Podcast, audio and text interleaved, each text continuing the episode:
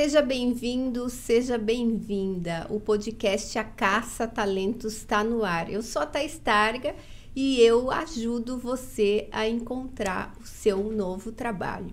E hoje a gente vai falar de lifelong learning, o poder das conexões e quais são as competências, principalmente as competências comportamentais, as famosas soft skills que você precisa desenvolver para ser um profissional concorrido pelas empresas. E para isso eu trago nada mais, nada menos que Silvana Pampu. A Silvana é HRBP da Renault do Brasil, ela é General Manager, a mulher manda em tudo lá na Renault, na área de RH. Ela também tem é, outras atuações na carreira como empreendedora e a gente vai bater um papo super gostoso presenteando você com muito conteúdo. Então, ó, desliga tudo que esse papo tá incrível. Silvana, gratidão por você vir até aqui. Eu sei que sua agenda tá corrida, saiu lá de São José dos Pinhais hoje, né, para estar tá presente. Que bom que você conseguiu esse tempinho. Não, legal. Primeiro, muito obrigada, né, pelo convite, por estar aqui contigo. Eu acho que quando a gente fala de contribuir com essa jornada, né, de recolocação, de bater um papo falando de, de, de pessoas, de carreira, é algo que realmente eu gosto bastante. Não mandem tudo, pode ficar bem tranquilo. a gente super se divide, mas é uma jornada que já faz alguns anos que eu tô, né, na, na Renault e realmente posso compartilhar um pouquinho aí com vocês. Top. E você tá quanto tempo na Renault? Esse ano fez em 13 anos. 13 anos? 13 anos. Eu até brinco que parece que foi ontem, né? Não imaginava, mas o tempo voa. E eu brinco que a gente muda de empresa na mesma empresa. Então, né, fiz algumas trajetórias internas, assumindo novos desafios. E é um mini mundo, né? Então, assim, você muda de uma área para outra com um novo desafio, é um novo ambiente, uma nova cultura. Então, realmente desafia bastante. E você sempre quis atuar com RH? Fala um pouquinho da sua carreira, né? Como Minha que você carreira, fez o desenho vamos dela? Vamos lá. RH surgiu, sei lá, não dá nem para fazer as contas dos anos que a gente já entrega as idades, mas sei lá, uns 20 e poucos anos eu já comecei com, com a parte de pessoas. Trabalhei na Becton Dixon, uhum. a BD. Uhum. É uma empresa americana da área médico-hospitalar. É uma empresa fantástica no que tange tanto a práticas. A gente já trabalhava com universidade corporativa, com uma filosofia que é muito bacana, que é a Leader as Teacher. Então, você coloca vice-presidentes, presidentes, diretores na sala, co-criando junto com os HRs toda a trajetória então a gente tinha módulos, por exemplo, desenvolva sua carreira, e esse módulo era chocante porque para uma empresa falar desenvolva sua carreira, seja aqui ou seja fora. Então, para uma cultura que a gente está falando de mais de 10 anos, isso era audacioso para falar, ó, às vezes o teu futuro não é aqui. Às vezes o que te complementa, o que vai te fazer feliz não está aqui. Mas também te, te ajudava a interpretar que às vezes não é a grama do vizinho que está mais verdinha, e às vezes você só precisava fazer ajustes ao que você faz. Então, era muito bacana. Aí saí da BD, entrei na Renault. É, nesse período, um pouco antes da BD, trabalhei na Denso, né, uma empresa japonesa. Então, eu falo assim, cultura japonesa, americana e francesa são totalmente distintas. Imagino. Então, quando a gente aprende na faculdade, falando, ah, como que é cultura, você não faz ideia. Quando você ingressa numa empresa que você vai vendo os sinais, os ritos, a velocidade de tomada de decisão, como que funciona, é, times, é, filosofia realmente de gestão.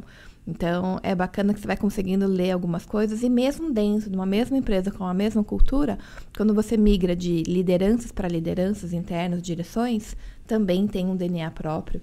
Então, isso é muito bacana nessa jornada. Então, minha trajetória é né, voltada para isso. Trabalho já faz muitos anos, toda a parte de desenvolvimento, sucessão, é, adoro projetos. Então, quando você pega, vamos supor, uma área como business partner, a gente está falando muito do que, que a gente vai mover. Então, business partner é parceiro de negócio. Então, o único negócio que é estar, qual que é o want to be? Então, quais são os movimentos que a gente precisa fazer, seja de transformações de equipe, transformações culturais, de estrutura? Como é que eu faço minimamente de sair de um estágio A para o estágio B e conseguir impactar de fato no negócio? Né? Então, muito parceria com os gestores.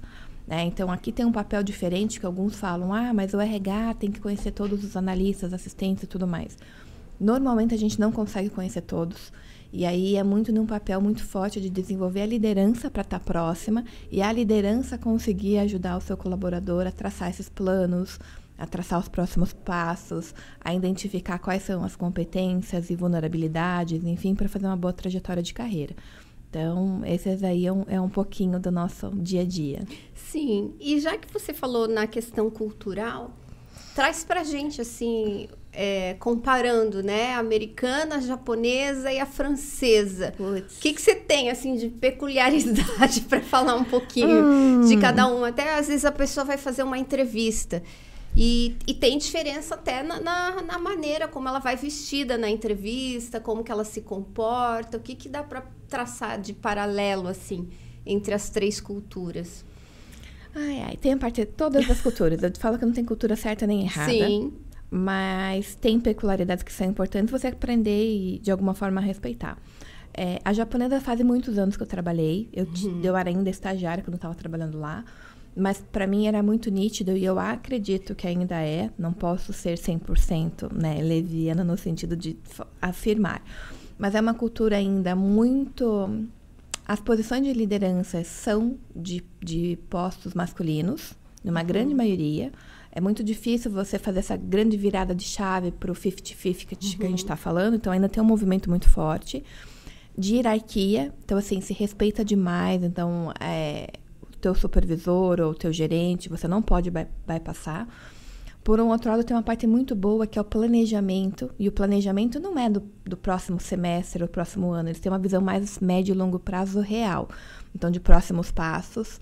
As reuniões normalmente já acontecem previamente, eles chamam muito de nemawashi. Então, você já vai para uma mesa, uma tomada de decisão mais ou menos alinhado, já tem é, em vias do que, que você vai estar tá tomando. Então, tem, tem um pouco de, desse viés. É uma cultura focada muito forte no centro de responsabilidade, é, em coisas básicas, desde um 5S, a tua mesa muito bem organizada, desde você ser muito comprometido, ah, se comprometeu a fazer, você entrega. É, então tem, tem essa cultura muito forte de responsabilidade, de qualidade. Não é à toa que qualidade total vem muito forte desse, desse sistema. Então, falando um pouquinho da cultura japonesa. É, a cultura americana, aqui tem um paralelo, porque algumas pessoas que eu converso que trabalharam em uma cultura americana é um pouco diferente da que eu trabalhei. Talvez por eu estar num cenário que era uma empresa médica hospitalar, o cuidado com as pessoas era muito forte, com o equilíbrio de vida era muito forte, e eu sei que essa não é necessariamente uhum. uma das grandes fortalezas de uma cultura americana. Sim, é focado em resultado, mas era um resultado consciente. Um dos valores era fazer o que é certo, cuidar das pessoas. Então, assim, você via que tinha isso muito forte. É, por outro lado, a velocidade das coisas acontecer é rápida, então você decide, você implementa, você é mais ousado você realmente faz a roda girar de uma velocidade muito maior. A francesa, o que eu vejo, é, tem algumas coisas da filosofia que eu não sei se é francesa como um todo, mas que a gente foi evoluindo ao longo do tempo, mesmo na Renault, questão de velocidade de tomada de decisão. Né? Os franceses eles discutem muito, às vezes tomam uma decisão, às vezes vão rediscutir o tema. Então tem-se um zelo muito forte pela coletividade de decidir, e isso pode dar uma, uma morosidade um pouco maior. Por outro lado, ela é uma cultura muito de querer cuidar também. Então, assim, você não vê na. Eu tinha uma ideia, né? Ah, cultura né, automobilística, você é só um número, algo do gênero. Não é. Então, assim, você tem todo um, um, trabalho de performance, de resgatar. Quando a pessoa não está indo bem, você faz uma mobilidade, você movimenta, enfim. Então, tem um pouco disso. Deixa eu ver o que mais que é bacana, tá trazendo. É uma cultura que está se reinventando no sentido de transformação. A gente sabe que ainda não é uma cultura totalmente aberta, no que tange a diversidade, mas você vê diversas empresas francesas fazendo esse movimento. Então é algo bacana para fazer essa transformação também. Perfeito. E o que, que você pode falar? A gente estava conversando até antes uhum. de começar, né, sobre lifelong learning, a necessidade que a gente tem hoje de se reinventar, talvez várias vezes durante a nossa carreira, de aprender, de desaprender. O que, que, o que, que você tem estudado, tem percebido sobre esse Legal. tema, né? Bom, primeira reflexão que eu né, faço, né, e quem estiver nos ouvindo, quem se basta com o que fez na faculdade? a gente mal terminou a faculdade, a gente mal termina um semestre e as coisas vão se reinventando. Então, se a gente para para pegar um exemplo aleatório, por exemplo, marketing. A marketing você aprende lá é, algumas técnicas, a matriz BCG, vaca leiteira, uma série de outras coisas. Mas, putz, veio o marketing digital, veio os nanos influenciadores, tá, veio a rede do TikTok, veio uma série de outras coisas. A gente até estava conversando um pouquinho do impacto do, do GPT agora. Vai mudar novamente. Então, não necessariamente a maneira com que você sai graduado te dá todos os skills. Com certeza te dá uma base fenomenal. Mas a partir dali é o teu caminho de estar tá olhando e realmente conseguindo fazer os nexos com as outras demandas. Qualquer, né? Então, mesmo medicina. Medicina você vê cada vez mais os profissionais procurando inteligência artificial, porque imagine quem faz, sei lá, radioterapia ou alguma coisa, você ficar analisando putz, vai ter um sistema que vai fazer o paralelo, já te ajuda no diagnóstico e coisas assim. Então, essa necessidade de estar tá olhando o que, que o mercado está fazendo, e não só a sua área, principalmente, porque eu acho que cada vez mais o profissional precisa ter uma visão sistêmica de como que o mundo está se evolucionando, quais são as relações. E eu acho que as grandes sacadas não estão normalmente só dentro da sua área. É, quais são as correlações que você faz com as outras áreas, que outras temáticas você gera paixão para aprender. Eu acho que o processo de aprendizagem, ele não pode ser um processo de peso. E aí acho que está um cuidado importante, porque durante a pandemia, a gente teve uma enxurrada, né? todo mundo compartilhou nos WhatsApp lá vários livros, vários é, é, e-learnings gratuitos. É, o mundo democratizou muito, então você consegue acionar coisas de outras universidades, de fora e tudo mais. Mas dá aquela sensação do FOMO, né? Tô perdendo algo. Que Sim. É o, e ao mesmo tempo é a sensação do tipo, não, o que, que realmente eu gostaria de aprender com mais profundidade? O que, que às vezes só minimamente eu saber do que se trata para não ser pego de surpresa? E o que, que me dá paixão, né? Porque aí é onde você vai aprender sem tanto esforço e de uma maneira leve e prazerosa. Porque também não dá para gerar aquela ansiedade. Teve um curso que eu fiz de Learning Agility, tinha uma, uma colega e ela, tudo que ela falava, ah, esse livro está na minha lista, esse livro está na minha lista. Me começou a me dar uma, Dá uma pânico. Ansiedade, né? Que eu falei, meu Deus, eu não tenho nem lista ainda, né? Sim. Falei, então, daí ela falando do hábito, né? Cada um cria o seu próprio hábito. Ah, mas eu gosto de acordar às 5 da manhã para ler. Eu fiquei imaginando, ah, às 5 da manhã eu tô sonhando. bem, porque acho que cada Sim. um consegue se equilibrar de uma forma. Mas acho que o problema não era acordar às 5 da manhã. É essa necessidade como se fosse um checklist tenho que entregar, tenho que ler tanto, sabe? Acho que tem que ser algo gostoso. E aí a maneira do lifelong learning não é só você ler ou assistir um vídeo ou algo. As próprias relações te ampliam essa visão. Então, um, um dos cuidados que a gente sempre fala muito é que a gente é médio das cinco pessoas que a gente mais convive. Tem gente que fala que é mito, tem gente que fala que é verdade, cada um interpreta da maneira com que for. Mas o que eu gosto de parar para pensar é as pessoas com mais circulo, né, que mais eu convivo, me inspiram, me dão energia positiva, me tiram esse prazer de falar assim, eu quero ser uma melhor versão. Acho que para mim isso já é um bom, né, é, uma boa reflexão para falar, putz, tem a ver ou não tem a ver. E com isso, essas cinco pessoas têm que me trazer um repertório diferente. Porque senão, qual que é a tendência? A gente repetir falando dos mesmos assuntos, os mesmos temas, os mesmos livros, ter as mesmas visões. Eu acho que um profissional mais completo é quando ele consegue falar com outra pessoa de temas diversos, ele vai trazer um outro ponto de vista. A gente para para questionar os nossos próprias certezas, que acho que essa é a beleza da vida. Tem coisas que a gente tem tanta certeza e que de repente você para e fala, não necessariamente, acho que as coisas estão se reinventando. É, um exemplo clássico foi agora durante a pandemia, uma das minhas certezas. A gente fala muito nesse processo de recolocação, de contratação, do fit cultural. Sim. Ah, tem que ter fit cultural, tal, tal. Daí comecei a ler alguns materiais, né, algumas lives e tal. Fit cultural é você catar alguém do mercado mais ou menos aderente ao que você tem. Mas quando você fala de diversidade, que é a força, né, e o poder de movimentação, a inteligência coletiva, não dá para ter tanto fit, porque senão você não traz gente diferente para questionar o status quo. Então, ao mesmo tempo, quando você fala de diversidade, você vai trazer com fit diferente, que vai em alguns momentos gerar aquele choque, aquela, aquele, aquele contato, mas porque é importante, porque senão você não consegue gerar novos insights. Então, eu acho que tem um equilíbrio. Então, às vezes a gente fala, outro que agora tô, a gente está muito se reinventando, ah, é, o Great Resignation, né? Sim. A retenção. A gente não consegue mais reter. Então, assim, retenção daquela sensação pesada de você estar tá amarrando alguém. É, você vai ter que engajar, você vai ter que pensar em outras formas dela se apaixonar pelo que ela faz, pelo que ela está entregando, pelo ambiente e ela fazer a escolha de querer ficar ou não. Então, assim, acho que tem algumas coisas que quando a gente fala de ressignificar as nossas próprias crenças, que ao longo do processo, como um profissional de, de pessoas, a gente vai vendo que tinha uma certeza que para um determinado momento fazia sentido, era o que a gente conhecia como verdade. De repente a gente olha, revisita e fala, putz, mudou um pouquinho. Como é que eu me adequo nesse novo cenário? Como é que eu vou realmente estar tá tá de olho nisso. Perfeito, perfeito.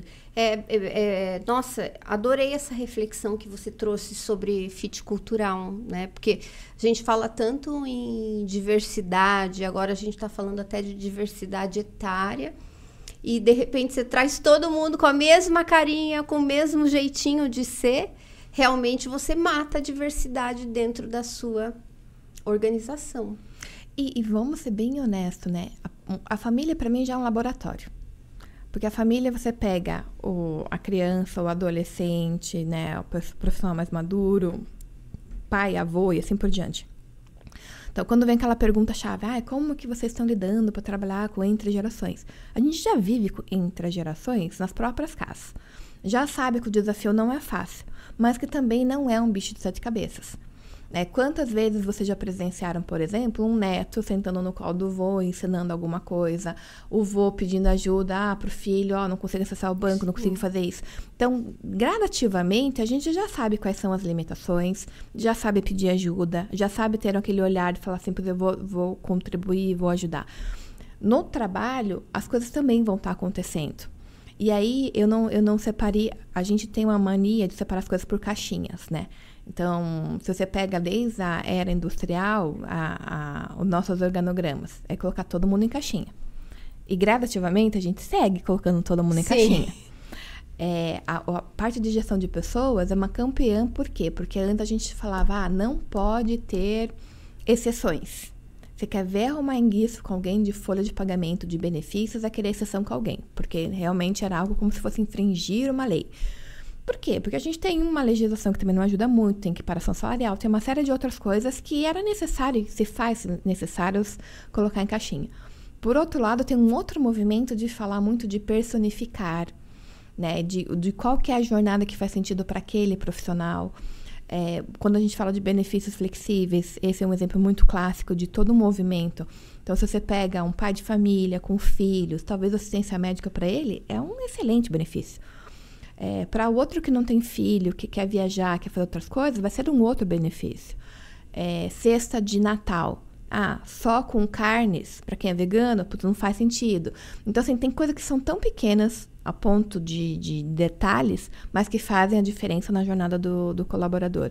Então, acho que esse é um, é um, um ponto que a gente também tem que estar tá, tá de olho nessa jornada e como que a gente consegue estar tá acompanhando. E na sua opinião, qual é o maior desafio hoje de um profissional da área de recursos humanos?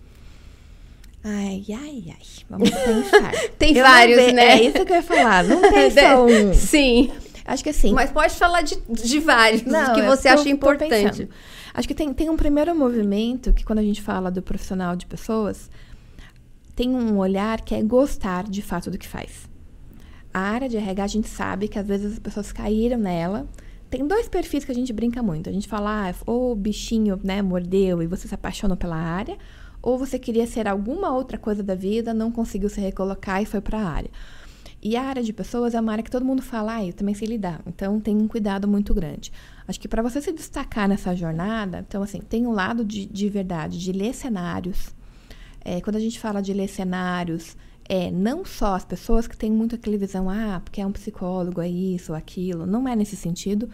Mas é, putz, o que, que o negócio de verdade precisa? Que competências ele precisa? Que cultura que a gente precisa desenvolver nessa jornada para assegurar que esse, ne esse negócio seja perene? Então, ele precisa de uma visão de business importante, ele precisa dessa visão sistêmica, precisa construir relações, é, a parte de, de, gestão de pessoas, HRBP, precisa estar alinhado com o head da direção que você for estar liderando. Então, ele precisa ter confiança. Então, não adianta você ser meias verdades, entra numa sala, tira pedido e não é isso. É, qual que é a vulnerabilidade que ele tem, a parte que ele não vai contar para os outros, que você vai conseguir falar, putz, aqui eu consigo te ajudar, vamos por esse outro caminho. Então, acho que tem um pouco desse olhar para você conseguir ter uma coesão com o negócio e conseguir seguir os próximos passos. Além disso, né, de uma maneira sistêmica, a capacidade de empatia, acho que a capacidade de, de não diria um julgamento, mas, por exemplo, sempre vai ter uma história A e história B. E nenhuma é a verdadeira, vai ter sempre a do meio. E aí é essa parte de você dar um passinho para trás, conseguir olhar o todo, mesmo essa história, você não consegue chegar na verdadeira história do que aconteceu, mas de uma maneira mais isenta possível, questionar, fazer boas perguntas e tudo mais para conseguir entender as relações. É, deixa eu ver o que mais que são competências chaves. É, é, essa é a visão, acho que uma das competências muito chaves é desenvolvimento. Então, assim, desenvolvimento de liderança, desenvolvimento de times, olhar como que está o nível de maturidade daquele time é, quando eu migrei de algumas direções, mesmo um programa que dá super certo numa direção, não necessariamente dá certo na outra. Então, não é um Ctrl-C, Ctrl-V. Às vezes, a cultura daquele ambiente, o nível de maturidade daquele time, às vezes é um time jovem ainda que começou a se unir faz pouco tempo. Então, depende muito de qual que é realmente a dor para você conseguir estar tá direcionando um, um, bom programa de desenvolvimento. Então, às vezes, você tem uma super ideia e fala, pois eu vou criar. E aí acho que é um outro, uma grande outra chave, que é você cria com e você não cria para.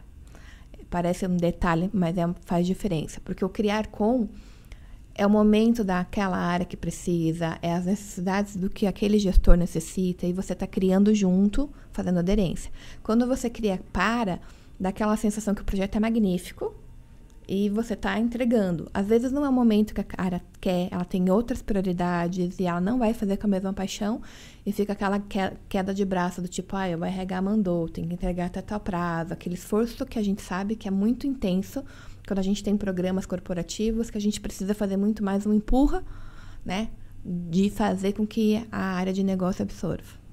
Perfeito. E o que, que você pode fal falar sobre a importância das conexões na nossa vida, na nossa carreira? O que, que você tem para nos dizer? Legal. Então, acho que é assim. Eu criei em 2020, se chama Instituto Connect, é uma confraria de executivos. E ali, é para mim, é uma, uma válvula de escape, é um ponto que a gente se reenergiza. Nessa jornada, são, são dois encontros à noite, são executivos de várias é, empresas, estados, também tem pessoas dos Estados Unidos. Muito numa jornada que a gente fala que a liderança não precisa ser solitária. E por que disso? Porque cada vez mais a gente precisa encontrar em outros negócios estímulos para o teu dia a dia. Então, por exemplo, não adianta eu querer respostas do mundo automobilístico só procurando no mundo automobilístico. Quando a gente fala de employee experience, de marketing, de qualquer outra coisa, às vezes vão ter outras áreas muito mais avançadas. Então, quando a gente fala do poder de conexões, não é aquela conexão vazia. Né? Hoje, quando a gente fala de LinkedIn, a gente tem lá X seguidores. É, mas quem que você pega o telefone, liga e fala, cara, eu tô com um problema assim, tô pensando em trocar figurinhas. Na pandemia teve casos bem emblemáticos do tipo, ah, é, o que, que eu faço com o time? Coloco é, em layoff, eu faço a demissão, faço isso, faço aquilo. É uma decisão pesada, porque ninguém sabia o dia de amanhã. Então, quando você compartilha a decisão com outras pessoas, vê outros pontos de vista, te ajudam a ter outras perspectivas e ser um pouco mais assertivo. Eu acho que o processo de conexões, ele tem que ser conexões de aprendizagem. Então, quando a gente fala de das pessoas que a gente circula, são pessoas que você fala, putz, aquele cara é muito inteligente, aquele cara é muito culto, aquela mulher é uma pessoa que faz a diferença. Então, quando a gente se conecta, a gente começa a se conectar pelo propósito é, e muito numa conexão de CPF, não CNPJ. Acho que aqui é um cuidado importante, porque as pessoas perderam um pouco o senso de se conectar com a pessoa. Verdade. Ela quer o que tem atrás. E a gente não é o resto do .com.br das empresas que a gente representa. Então, eu acho que esse é um cuidado importante para não ser aquela conexão muito interesseira. É, tem até uma, uma das pessoas que a gente fala bastante que é ser interessante, não interesseira. Então, aquela pessoa que você vai receber uma ligação mas não aquelas que você espera a segunda linha do tipo, ah, estou precisando de uma recolocação. É aquela pessoa que você está acompanhando o processo de trajetória dele, que ele vai falar para você, Sil, eu estou num momento assim de carreira, estou na dúvida se eu saio ou se eu não saio, estou pensando em, sei lá, outras experiências. Então você acompanhou a jornada dele, que é o ponto que eu posso pegar a ligação e falar, cara, lembra que você me falou que queria ser um conselheiro, que você queria ser A ou B ou C? E aí as coisas vão surgindo. Então, acho que esse é um momento importante, por quê? Porque você deve acompanhar principalmente contigo, né? Auto-placement e tudo mais. Que as pessoas dedicam 10 anos, 15 anos numa empresa, esquecem de cultivar as amizades e relações. E aí, quando se deparam com algum movimento brusco que não esperavam, você para e pensa, putz, cadê minha rede? E a rede, acho que é um cuidado importante que a gente fala, ela não pode ser só de um segmento. Porque, por exemplo, quando dá crise no cenário automobilístico, não adianta eu ligar para o vizinho, Sim. né? Não vai. É, eu tenho que realmente ter novas conexões, outros mercados e tudo mais. E aí não é só pensar no momento de uma recolocação. Mas, por exemplo, a gente fala muito de uma carreira slash. Então, por exemplo, é ser um executivo, mas não esperar se aposentar, que é o que de praxe a maioria imagina, para se tornar um conselheiro. Né? Ah, vou ser um investidor anjo tá uma venture building, tá em algum outro projeto que te faça é, brilhar os olhos. Então, acho que muito mais é como que você equilibra suas energias para você entregar o teu 100%, 120% na onde você está trabalhando, mas de alguma forma você fala o que, que te reenergiza, que ambientes e que ecossistema que você frequenta, que te trazem um novo olhar, que te questionam outras coisas. E isso vai devolver para a empresa que você está trabalhando. Porque a partir do momento que você tem novas relações, uma visão mais sistêmica, você tem network para falar, cara, vou fazer um evento aqui de inovação, você pode vir palestrar? Ah, vou falar um pouquinho de inteligência emocional. Você conhece alguém que você consegue me, me, me apresentar? Ah, estou numa problemática X. Tem alguém que possa ser é, fera para me falar um pouquinho disso? Então, vai te abrindo portas e te gerando novos espaços para que de fato você consiga alavancar o teu próximo passo. Perfeito, perfeito. E fala um pouquinho do Instituto é, Connect. Né? Connect. Né? O Instituto Connect, a gente vive, então, essa jornada de lifelong learning. E aí, a gente fala que a jornada tem que ser leve, prazerosa. Então, são encontros à noite, das sete e meia às nove da noite. Aí, os nossos connects, que é a maneira carinhosa que nós chamamos, estão lá, seja com filha no colo, taça de vinho, no sofá, bate-papo e tudo mais. E nós temos outras experiências. Então, por exemplo, a gente monta trios para fazer board advisor das startups do Cubo, em uma jornada muito mais de unir essas três pessoas em uma conexão mais forte, mas ao mesmo tempo tá ligado com o ecossistema de inovação. Porque quando a gente fala das corporates, é uma linguagem. Quando a gente vai para as startups, é outra linguagem, uma outra pegada, velocidade. Então é legal estar tá acompanhando. Um outro exemplo é fazer mentoria, né? E são em ONGs e startups sociais. E aí, quando o mundo está democratizado, por exemplo, tem um executivo que é dos Estados Unidos, com mais dois outros, mentora uma ONG que se chama Mistura aí de Porto Alegre, que tira uhum. moradores de rua. Então, quando a gente fala de catalisar impactos, é você conseguir apresentar para empresas da região, abrir portas, ver como que direciona em ISS, por exemplo, que foi um dos casos que nós fizemos. É, além disso, tem um trabalho muito forte de peer coaching, então, o peer coach, a gente monta duplas dentro dos executivos, faz uma quantidade X de encontros, e o profissional vai falar, putz, acabei de assumir o desafio A, é, assumir um time X, tenho um desafio de ampliar negócio tal. E aí ele vai falar, putz, cara, eu já passei por isso, Sim. já vivenciei, e aí a gente faz essas trocas né, de figurinha. Fora isso, a gente tem algumas outras jornadas. Então, a gente tem jornada agora, a gente tem para Israel neste ano, a gente fez as parcerias com o Web Summit, South Summit e tudo mais, para que eles consigam né, se encontrarem e fazerem essa jornada. Além disso, a gente tem um canal na Gazeta do Povo, que é Confraria de Executivos, by Instituto Connect, que a gente traz convidados e os próprios membros da confraria escrevem temáticas diversas, de liderança sobre sua carreira, sobre temática de inovação, transformação cultural, lifelong learning. É, quando a gente traz um palestrante, seja nacional ou internacional, a gente pega highlights e faz esse movimento.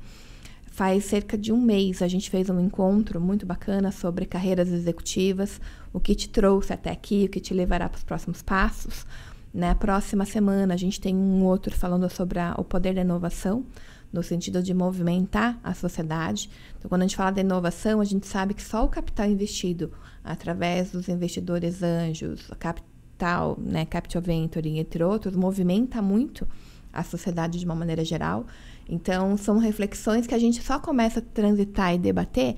Por quê? Porque a confraria ela tem CFO, tem pessoas de operações, de supply chain, de CIO. Então, assim, mescla muito as temáticas, mas sempre tem um fio condutor que acaba conectando todas essas, essas percepções dos executivos. Poxa, que legal. Então, essa é uma jornada bacana que a gente tem feito. E qual que é o perfil, se alguém quiser participar? Qual que é o perfil que o essa perfil... pessoa tem que ter? O que, que ela pode fazer? Legal. Então, assim, tem algumas formas. É, o perfil que a gente tem, na grande maioria, a gente está falando de pelo menos ser gerente sênior, diretores, uhum. vice-presidentes. É, a grande maioria são de empresas, então a gente tem Nubank, Exxon, é, Renault, Whirlpool, PepsiCo, Amazon. Então tem várias, normalmente são as empresas, mas a gente também tem alguns empresários. É, essa disponibilidade a gente fala que da pessoa querer se conectar. Então, o querer se conectar é estar num encontro, num, na live, na discussão, você tem um repertório que você absorve, mas você vai também contribuir com o teu ponto de vista. Então, assim, é muito colaborativo. É, a gente fala que é uma jornada que a pessoa escolhe fazer parte. Então, acho que para mim essa é a grande chave. É diferente de um curso que a empresa matriculou alguém Sim. ou que indicou alguém. Ali você escolhe fazer parte da jornada e fazer novas conexões. Então, com certeza o perfil fundamental é esse. É, e aí nós temos o site, dá para entrar em contato, marcar um bate-papo, a gente apresenta com mais profundidade um pouquinho dessa jornada, né, para conseguir estar tá integrando. E esse é um movimento legal para quem imagina fazer transições. Às vezes a pessoa tá bem, porque às vezes não é a questão do trabalho, mas ela fala, putz, sabe quando dá aquela, aquela sensação de vazio, fala, tá faltando alguma coisa?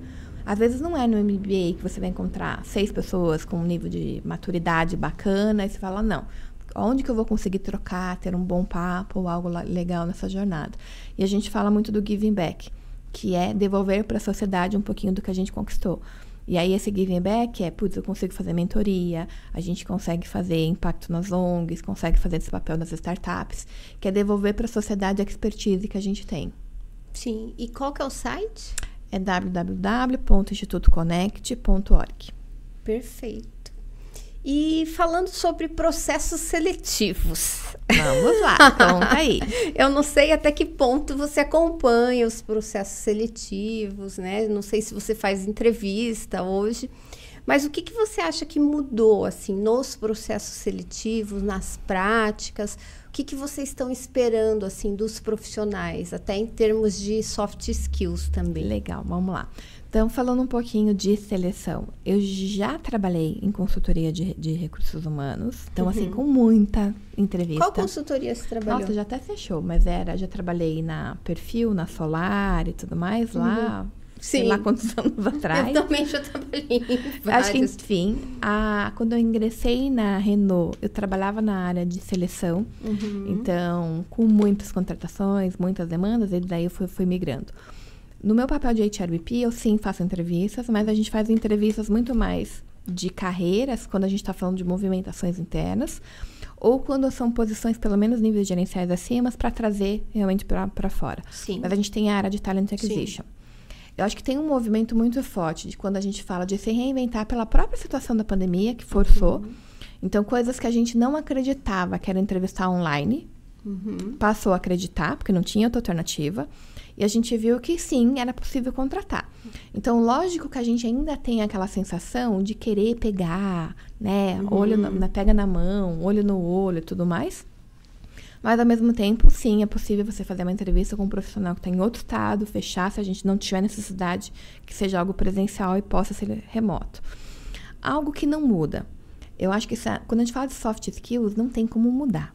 Você pode reinventar nomes bonitos, né? Às vezes você, você adapta alguma coisa, mas a gente está falando de competências básicas, que é o repertório. Então, assim, muito do que é comprometimento, muito do que é a capacidade da pessoa ser determinada, é, proativa, ousada, e uma série de coisas que a gente consegue ainda pegar nas entrevistas, não tem como fugir muito. Lógico que vai entrar algumas outras coisas que são esses diferenciais. Então, cada vez mais a pessoa não vale só pelo que ela sabe, até porque a gente sabe que o que sabe está ficando cada vez mais commodity. Então, você procura e tudo mais. Está na capacidade da pessoa de resolver problemas, de fazer conexões, de você dar uma problemática, ela nem sabe o caminho, mas ela vai te entregar o que a gente pediu, né, em X tempo novamente. Então, acho que essa capacidade da pessoa transitar em vários cenários, de se adaptar, é, adaptabilidade, acho que é uma das palavras que não tem como fugir, com certeza fazem toda a diferença. E aí, quando a gente está falando dessa, de um perfil de líder, eu acho que tem algumas adicionais. Então, quando a gente está falando dessa fluência digital, não que não esteja para as outras posições também, mas como que você transita para essas temáticas novas que estão entrando? E aí, assim, tem gente que ama e odeia quando você para para pensar nos mitos e verdades. Mas quando a gente fala de grandes guinadas, né, ao longo da história, quando começou a internet, tinha gente que odiava e falava, não vai pegar. internet hoje a gente não vive sem. É, celular, qualquer coisa. Pega as redes sociais, né? Se você pensa nos nossos pais, ah, eles não queriam Face, não queriam Insta. Sim. E quantos vós e vós hoje estão no Face, estão no Insta. Então, aqui, eu acho que é só uma reflexão se a gente vai ser early adopters ou não. Se a gente vai ser engolido no processo. Por que disso? Porque hoje está entrando outras ferramentas, seja TikTok, seja qual, qual for, que aí você tem um processo de falar, não tenho nada a ver e não quero rede. Beleza. Mas chega em um determinado momento que as coisas acontecem. E minimamente para você acompanhar o que está sendo feito, discutido e as temáticas, você não, você não pode estar alienado né, de fora. É, então, acho que a parte de influência digital, não só falando de redes, mas quando a gente fala de inteligência artificial, de outros aplicativos que facilitam o trabalho, é importante saber. E quando a gente fala num cenário de inovação, a gente fala muito de o que, que vai disruptar o teu negócio.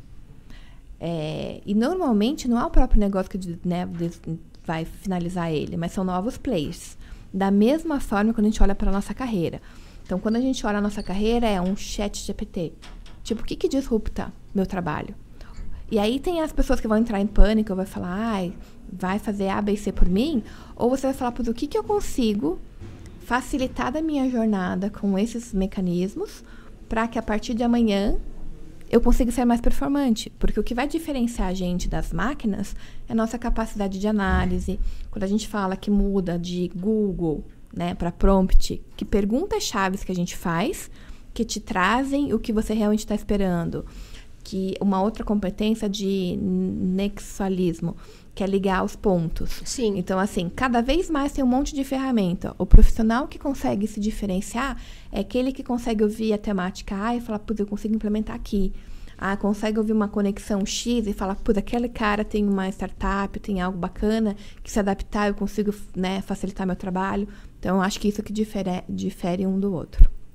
Perfeito, perfeito. E você já está usando o GPT? Já estou usando. Você usa para quê? Ah, já fiz vários testes. Tem de tudo. Ainda estou naquela fase do descobrir né, para fazer. Mas, por exemplo, quando a gente para para olhar posições. Então, assim, a gente tem que fazer uma jornada de employee experience. Você digita lá, me dê opções. Lógico que você não vai fazer Ctrl C, Ctrl C, mas aquilo te dá insights diferentes de ponto de vista que você já tinha. Então, te ajuda no processo de criatividade. Às vezes, de textos ou temáticas. Então, no, no Instituto Connect, por exemplo, eu tenho que fazer as moderações dos encontros. Então, ah, quero fazer o um encontro com a temática X, trazendo insights tais, olhando um pouquinho do que está de tendência do mercado. Ele vai me trazer perguntas-chave, dados de mercado. Então, assim, facilita do que eu ter, né, ter que ler cinco, seis artigos para me preparar para aquela moderação. Então, são coisas. Eu acho que tem muito mais coisas que eu ainda não descobri que eu estou nesse processo, mas pelo menos estou me permitindo vivenciar. Que legal, eu também tô. Tá nisso. tô nessa, tô brincando com ele. Acho que tem muito. E esses dias até eu vi um do. No meu Insta, acho que tinha 10 ferramentas. Sei lá, várias delas, nunca nem tive do nome, né? Só dei um salvar, falei, em algum momento eu vou navegar, descobrir para que serve, enfim. Então, tem que acompanhar um pouco. Sim, mas é inegável que você precisa de inteligência para extrair o melhor. Total. E isso que dessas é ferramentas, uhum. porque se você for usar o GPT como um robô, ele não vai te entregar não. nada de. A chave está em que uhum. pergunta que você cria, como que você descreve para você realmente ter. E o, como o que você até treina o robô, uhum. né? Porque eu, por exemplo, esses dias eu estava testando como fazer currículo pelo chat GPT. E daí eu comecei, é, quais os elementos básicos de um currículo ideal? Daí ele vai trazendo, né? Ah, então, daí ele fala, ah, tem que ter um resumo profissional. Ah, então me escreva um resumo profissional de um profissional que atua com recolocação profissional. Ele escreveu, muito bem, mas aquilo para mim não estava bom ainda. Ah, enfatize é, o contato com os headhunters e o envio dos currículos para empresas. Ele enfatizava. Daí, ah, daí ele colocou bastante soft skills. Ah, e, e então é, agora é, com esse texto, enfatize as competências mais técnicas. E fui refinando, refinando, refinando, até que ele entregou um resumo profissional excepcional. Né? E daí depois eu até fui ver no Google, porque né, eu uhum. falei, será que esse texto né, tem algum lugar do Google? Não encontrei nada no Google com relação àquilo que ele criou. Mas, claro, se eu parasse no primeiro prompt ali, provavelmente seria cópia de algum conteúdo. Então você tem que saber como interagir com o chat e é muito importante porque quando a gente está fazendo currículo, a gente precisa focar em palavras-chave, principalmente nas palavras-chave que dos pré-requisitos de vagas, né? Precisa conter no currículo. E daí eu estou fazendo outros testes também. Eu pego os anúncios de vagas, então, ah, eu quero um profissional X com essas habilidades, esses pré-requisitos, pego um currículo já pronto e peço para ele enfatizar é, é, essas palavras. Essas palavras. E fica realmente, tá, tô, tô ficando bem satisfeita, assim, é, tem com estudos, o material. Enfim, tem estudos que falam que mesmo no primeiro prompt, ele não vai ser igual. Sim. você não correria o risco de estar igual Sim. a alguma coisa do Google. Mas a gente olha aquilo e ainda acha, putz, tá meio básico, uhum, né? Então precisa uhum. de mais incremento. Então eu, eu acho que a chave tá um pouco nisso. E muito da maneira com que você pergunta já de uma maneira sistêmica. Uhum. Porque senão ele vai te dar aquela superficialidade e parou ali. Então, eu acho que esse exercício que você tem feito de pergunta, adiciona mais um item, questiona Sim. de volta e tudo mais, ele vai te trazer uma robustez muito maior. E isso não é diferente do que a gente aprende no nosso dia a dia, né? Tem até quando a gente fala do mercado automobilístico, a gente usa muito cinco porquês. Né? Então tem um problema, qual que é a causa, qual que é isso, qual que é aquilo. Ali é o trabalho inverso, né? Mas uhum. não deixa de ter também um nível de você olhar a amplitude das perguntas e falar, putz, ela está me respondendo com a integralidade que eu imaginava ou não? E aí, você, enquanto você falava, eu lembrei de uma outra coisa, por exemplo, um processo de change management também. A gente já, eu já tinha vivenciado até Sim. com consultorias, enfim, eu joguei para falar, putz, quais são as etapas-chave, né? E é muito bacana porque vem. Lógico que você pode dar, fazer incremento, e aí é o teu repertório que você adiciona. Para falar, putz, aqui não é o suficiente, preciso de mais isso. Eu acho que isso que vai fazendo a, o diferencial. E acho que um outro ponto, quando você falou do, do processo de palavras-chave, eu também tenho um outro grupo que eu participo, que é Mais Mulheres na Governança. É um projeto também pro bono, enfim, são cerca de 50 mulheres, que é para colocar em conselho. Sim. E principalmente por quê? Porque a gente sabe que os conselhos, na grande maioria, é homem hétero de tal idade, tal isso, tal aquilo, que quando 90% é por indicação, um vai indicar e o outro é cada vez mais difícil colocar é, uma, uma diversidade. E quando a gente fala muito do, dessas palavras-chave, vem até para nossa descrição. Então, para quem está ouvindo a gente, a gente fala assim muito: ah, eu sou um executivo A, B e C. Não, eu estou em uma posição executiva. Você não é aquilo. Porque senão, quando você perde o teu ponto com ponto .br, é como se você perdesse a sua identidade. Não é.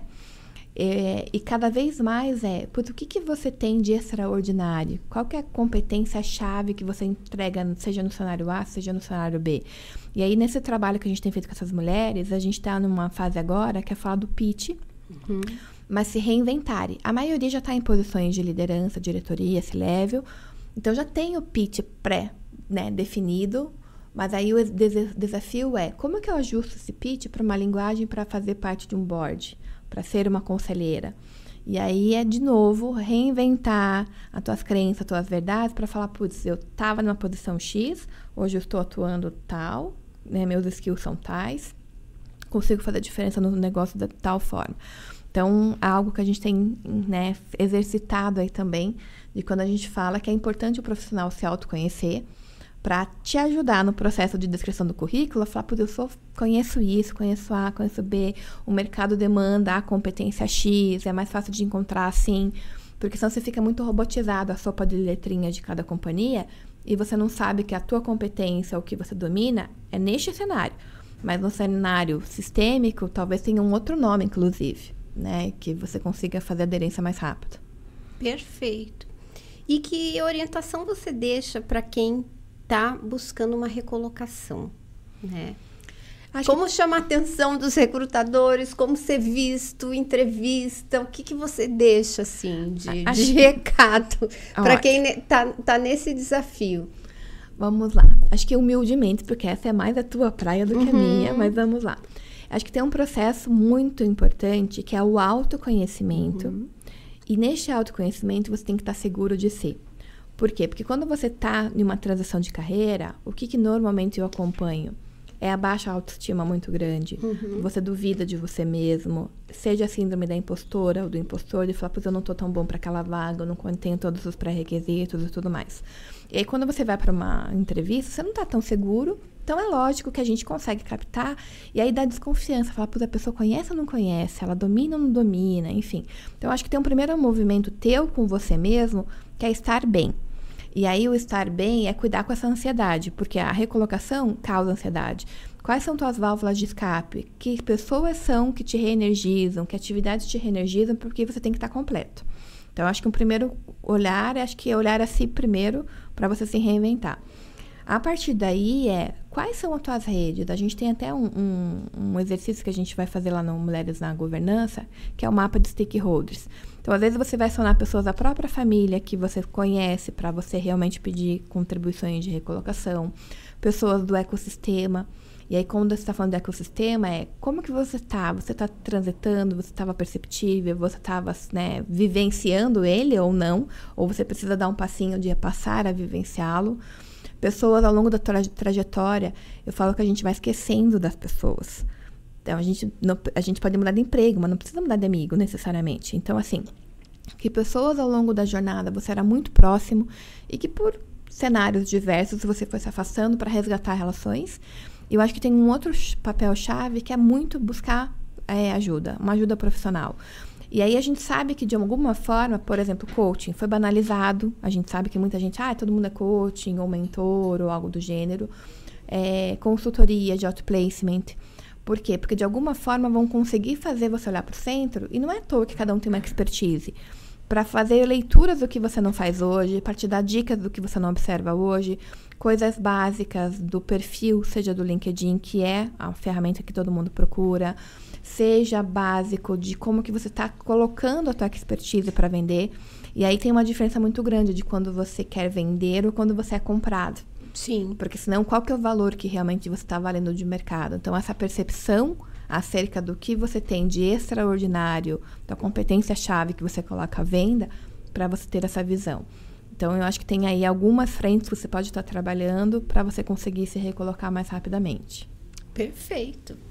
E estamos chegando ao fim desse episódio. E eu queria saber se você tem alguma dica de leitura qual é seu livro preferido, assim, que você indica para as pessoas? Hum, vamos lá.